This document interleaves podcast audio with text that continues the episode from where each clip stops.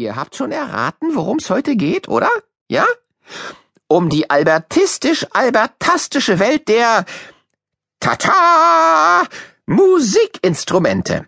Also um Sägen und Autohupen, Elefantenrüssel und Babyrasseln. Äh, na fast. Ja, fast. Musik kann man ja eigentlich mit allem machen. Sogar mit dem Löffel im Suppenteller. Aber richtige Musik, die macht man natürlich mit richtigen Musikinstrumenten. Und wir fangen an mit dem ältesten Musikinstrument der Welt. Hm? Es gibt kein älteres? Du kennst es bestimmt. Jeder kennt es. Und jeder kann es spielen. Es ist. Hört mal zu. Beim Wort Musikinstrument denkt ihr wahrscheinlich sofort an Gitarren und Schlagzeug, Klavier oder Trompete. Das ist alles richtig. Aber das älteste Instrument der Welt, so sagen manche Musikwissenschaftler, und vielleicht auch das kunstvollste aller Instrumente, das ist die menschliche Stimme. Seit es Menschen gibt, haben sie mit ihrer Stimme Musik gemacht, gesungen.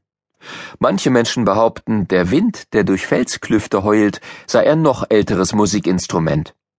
Doch ein Instrument muss eine ganz bestimmte Eigenschaft haben. Mit einem Musikinstrument müssen Menschen Töne erzeugen können. Und es dürfen keine zufälligen Töne sein. Mit einem Musikinstrument muss man in der Lage sein, nach Noten zu spielen, also ganz bestimmte Töne zu erzeugen. Mit der Stimme kann man das.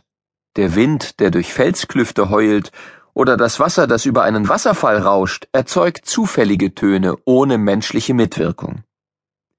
Jetzt kennen wir also schon ein ganz wichtiges Merkmal von Musikinstrumenten.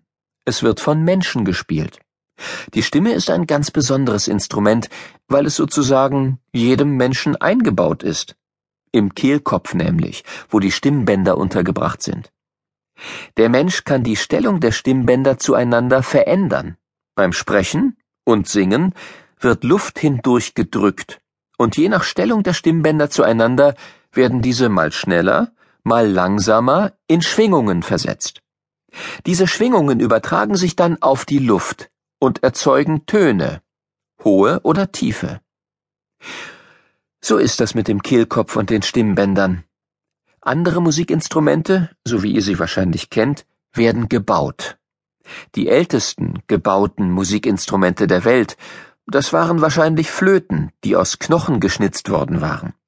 Man hat zum Beispiel in einer Höhle eine über 35.000 Jahre alte Flöte aus Gänsegeierknochen gefunden. Andere sehr alte Instrumente sind die Schwirrhölzer, die seit Zehntausenden Jahren in Afrika, Asien oder Australien zur Musikerzeugung genutzt werden. Schwirrhölzer sind ovale Holzbrettchen an einem längeren Stück Schnur. Wenn der Spieler das Seil im Kreis durch die Luft schwingt, erzeugt das Holz einen singenden, schwirrenden Ton.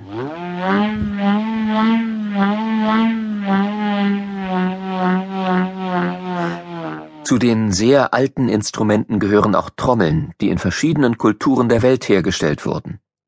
Wenn man das Fell eines Tieres über einen Holzrahmen spannt, dann hat man schon eine einfache Trommel. Man braucht nur noch einen Schlegel, ein Stück Holz oder einen Knochen, um auf das Fell zu schlagen und den Trommelton zu erzeugen. Muschelrasseln oder Rasseln aus Schneckenschalen gehören ebenfalls zu den sehr alten Instrumenten.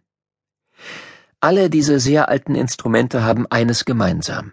Sie sind nicht sehr kompliziert gebaut. Die ersten Saiteninstrumente, das sind Instrumente, bei denen eine Saite ein dünnes, straff gespanntes Seil aus Kunststoff, Draht oder Tierdarm durch Streichen, Zupfen oder Schlagen zum Schwingen gebracht wird, diese ersten Saiteninstrumente waren wahrscheinlich Instrumente, die aussahen wie ein Bogen. Das brasilianische Berimbau ist solch ein Instrument. Es sieht tatsächlich aus wie ein Flitzebogen. Die straff gespannte Seite, also die Bogensehne, erzeugt den Klang. Unten am Berimbau hängt eine kleine Kugel. Das ist ein ausgehöhlter Flaschenkürbis, der den Schall der Saite verstärkt. Man nennt so etwas Resonanzkörper oder Klangkörper, und sie spielen in der Musik eine große Rolle.